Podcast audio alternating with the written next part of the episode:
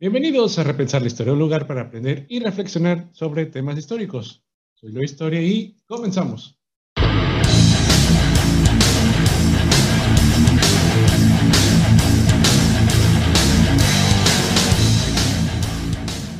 Bienvenidos a Repensar la Historia una vez más. Qué bueno que nos acompañas en nuestro episodio número 60. Eh, finalmente hemos llegado a este tema seguimos con el tema de Maximiliano. Déjame contarte que pues hicimos ahí una encuesta en Instagram y Facebook. Fue bastante revelador para, eh, para mi suerte, porque fíjate que en Instagram la mayoría votó por, eh, por este episodio, el cadáver de Maximiliano. Y pasó algo muy, muy raro en Facebook. En Facebook las, las personas querían básicamente que habláramos de eh, de Juárez y la República restaurada. Bastante curioso ver cómo de un lado estaba como la República y del otro lado estaba el fandom de la monarquía. Pero bueno, este quizás sea uno de los eh, temas ya para cerrar el segundo imperio. Y bueno, eh, ¿por qué vamos a hacer este episodio? Bueno, Déjame contarte que el cadáver de, Maximiliano sufrió ahí muchos desperfectos y dio pie a que existiera una, teoría de conspiración, de esas teorías que pues a la audiencia le gusta, le gusta pensar en aquel eh, tipo de, de qué pasaría si no hubiera muerto Maximiliano de Habsburgo. Y es más, también, aunque este es un episodio muy pequeño, nos deja ver algo muy revelador en el pensamiento mexicano, sobre todo ese pensamiento que, eh, que nos deja ver qué tanto fandom hacemos de cosas bastante raras. Pero bueno, antes de empezar, te recordamos que nos puedes seguir en nuestras redes sociales en Facebook, Instagram, TikTok, YouTube y Spotify. Sobre todo, ayudarnos a crecer en estas últimas redes. Califícanos en Spotify con 5 estrellas y suscríbete a nuestro canal de YouTube. Eh, ahora sí, comenzamos. Moriré por una causa justa, la libertad y la independencia de México. Que mi sangre selle las desgracias de mi nueva patria. ¡Viva México!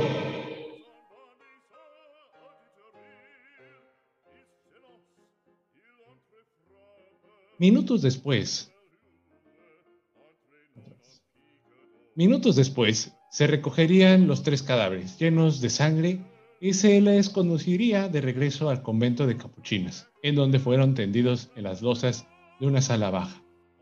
La multitud que presenció el fusilamiento se alejó triste y silenciosa, y las tropas volvieron a sus cuarteles. El emperador, en total, recibió cinco impactos de bala en su cuerpo, distribuidos entre el pecho, el abdomen y un tiro de gracia que recibió en el corazón. Al caer sin vida, Maximiliano se golpeó en la frente, lo que le dejó una visible lesión. El cuerpo real fue envuelto en una sábana y depositado en un ataúd esa misma mañana. Maximiliano era un hombre muy alto, pues medía un metro con 87 centímetros. bueno, yo diría de mi estatura, quizás. Eso es mucho más que el promedio de la estatura de los mexicanos. Recordemos que la estatura promedio de los mexicanos en aquel tiempo, pues más o menos está entre unos 70, unos 65. Esto provocó que sus pies no cupieran en el ataúd, por lo que le salían de este. El cuerpo del emperador fue preparado por el médico Vicente Licea. Conforme pasaron los días, la adquisición de algún objeto que hubiese tenido contacto con el cadáver se convirtió en un tesoro de gran valor se cuenta que durante los siete días que duró el embalsamamiento, se vio a los sirvientes de las damas queretanas entrar al convento de capuchinas a entregarle al doctor Licea lienzos y pañuelos para humedecerlos con la sangre de Maximiliano. Ah, ¿cómo ven esta eh, historia? ¿Para qué? A ver, eh, pensándolo como mexicano del siglo XIX. ¿Para qué? Bueno, pensemos que en aquel momento el tener mm, este tipo de artefactos de santos, en este caso de un emperador, los artilugios, pues podrían venderse a un costo bastante alto, o bien, pues darle alguna divinidad eh, secreta, ¿no? Entonces, eh, digamos que es el por si mexicano, ¿no? El por si pasa esto, bueno, ya tengo la sangre de Maximiliano guardado en un cajón. Con un mal logrado embalsamamiento, el cadáver real abandonó Querétaro y su peregrinar rumbo a la Ciudad de México duró 214 días. Recuérdenme a ustedes eh, ahí en las redes sociales, pero creo que pues un viaje de Ciudad de México, o bueno, voy a poner al revés, de Querétaro a Ciudad de México en la actualidad, si no tengo o me fallan mis cálculos, en la actualidad se hacen alrededor de dos horas, dos horas y media quizás, exagerando. Eh, pero imagínate, 214 días. Santo por Dios, ¿no? Bueno, en lo que aquel cuerpo sin vida vivió de todo, vivió o pasó de todo. Se dice que eran tiempos de lluvias y al cruzar el arroyo de San Sebastián, el carro se volcó dejando al cadáver totalmente empapado. Lo que, sumado al pésimo embalsamamiento, el cuerpo llegó ennegrecido y convirtió en un completo desastre. El cadáver estaba pudriéndose. Juárez, al ver el resultado del cuerpo, pidió un nuevo embalsamamiento, que fue realizado por los médicos Agustín Andrade, Rafael Ramiro Montaño y Felipe Buenrostro. El cadáver permaneció un tiempo en la capilla de San Andrés, cuando llegó un comisionado por la Casa de Austria para recoger sus restos. El cuerpo del emperador vestía de negro, y reposaba sobre cojines de terciopelo, en un ataúd de palo rosa, elegantemente trabajado. El carruaje partió con rumbo a Veracruz acondicionado de tal forma que el movimiento del viaje no provocara sacudidas que pudieran lastimar aún más el cuerpo. El cadáver de Maximiliano salió de México en la fragata de guerra Novar y actualmente sus restos descansan en la sala de los príncipes a un costado de la cripta de los emperadores de la iglesia de los capuchinos en Viena, Austria. No obstante, a lo largo del tiempo han surgido otras leyendas. Una de las más sobresalientes es la del investigador Ernesto Denek, la cual plantea que Maximiliano de Habsburgo no fue fusilado y huyó a El Salvador haciéndose llamar justo de armas. ¿Cómo que no murió? Pues ahí estaba el cuerpo, ahí estaba el pelotón de fusilamiento. ¿Qué pasó? Bueno, eh, pues Ernesto Denec lo plantea de esta manera. La historia señala que Benito Juárez, quien prometió acabar con los invasores extranjeros en México, le perdonó la vida porque ambos pertenecían a la logia masónica.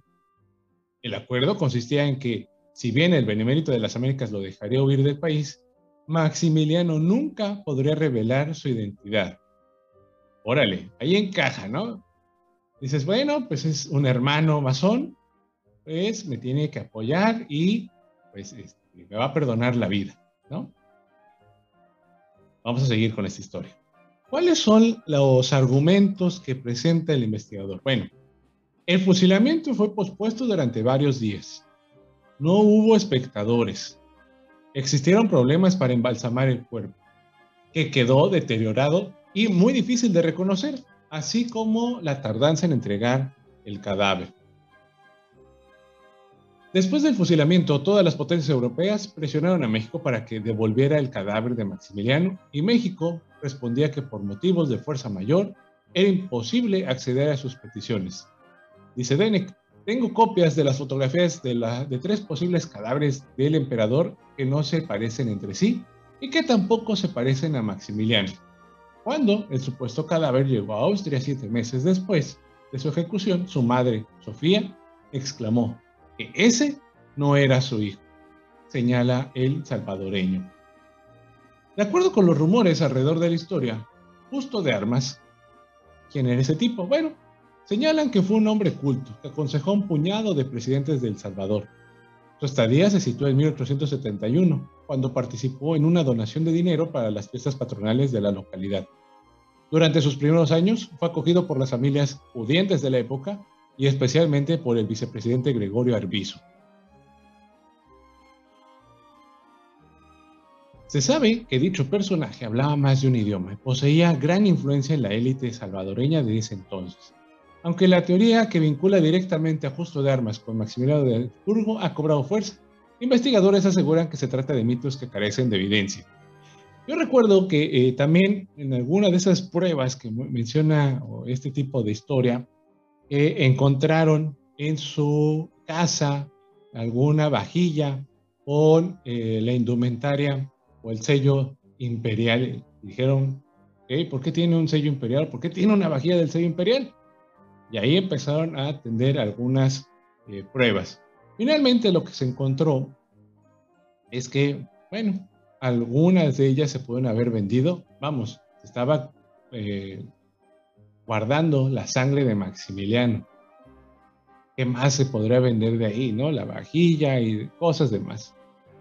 El especialista en la historia del Segundo Imperio, Conrad Ratz, niega rotundamente dicha versión, pues asegura que la diversidad de lenguajes era común en oficiales bien educados del cuerpo de voluntarios austriacos, aunque estos no pertenecieran a la realeza.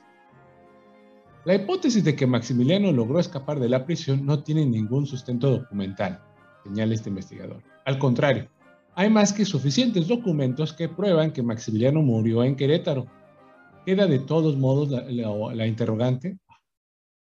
Queda de todos modos la interrogante. ¿Quién era Justo de Armas? Ahora bien, el hablar bien y otros idiomas europeos era habitual en muchos oficiales bien educados del cuerpo de voluntarios austriacos, aristócratas o no. De los 6.000 integrantes de dicha tropa, solo 3.600 regresaron con los franceses, 800 después de la caída del imperio. Y el resto, si no murieron en los campos de batalla, se quedaron en México o se fueron a otros países.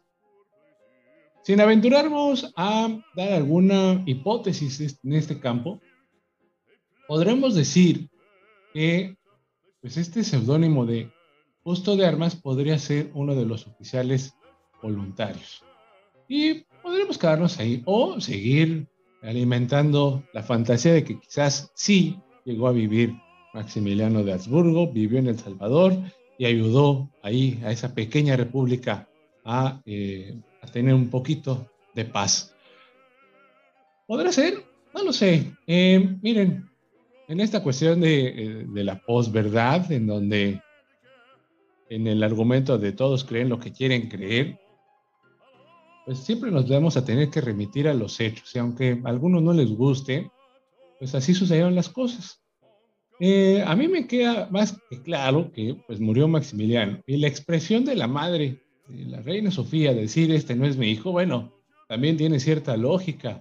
Recuerden, pasaron tanto tiempo para embalsamarlo, se estaba pudriendo el cuerpo, como quiera y lo verán a lo largo, como lo vieron a lo largo de, eh, de los videos e incluso si me estás escuchando en Spotify, googleate así rapidísimo una foto del cadáver de Maximiliano y te van a aparecer dos fotografías. Entonces, hay algunas que dices, ¿cómo es posible que lo hayan entregado así? Entonces, es posible que cuando lo haya visto la reina Sofía, se hubiera exclamado de esa manera, este no es mi hijo, por el pésimo trabajo de, que le hicieron al cuerpo. Y otra cosa importante que me gustaría ahí que, repensáramos, fíjate, Creo que esto nos da dos ideas bastante interesantes. La primera, que nosotros los mexicanos, desde hace bastante tiempo, queremos tener o nos subimos en el tren del mame de todo, ¿no? este, me preguntan, ¿cómo te explicas que haya tanta fila en un concierto para un artista? Bueno, pues porque nos dejamos llevar por el tren. ¿no? Eh, ¿Por qué la gente pediría la sangre de Maximiliano? Ah, porque la gente dijo que era buena, que curaba, que aliviaba, que posiblemente era un santo.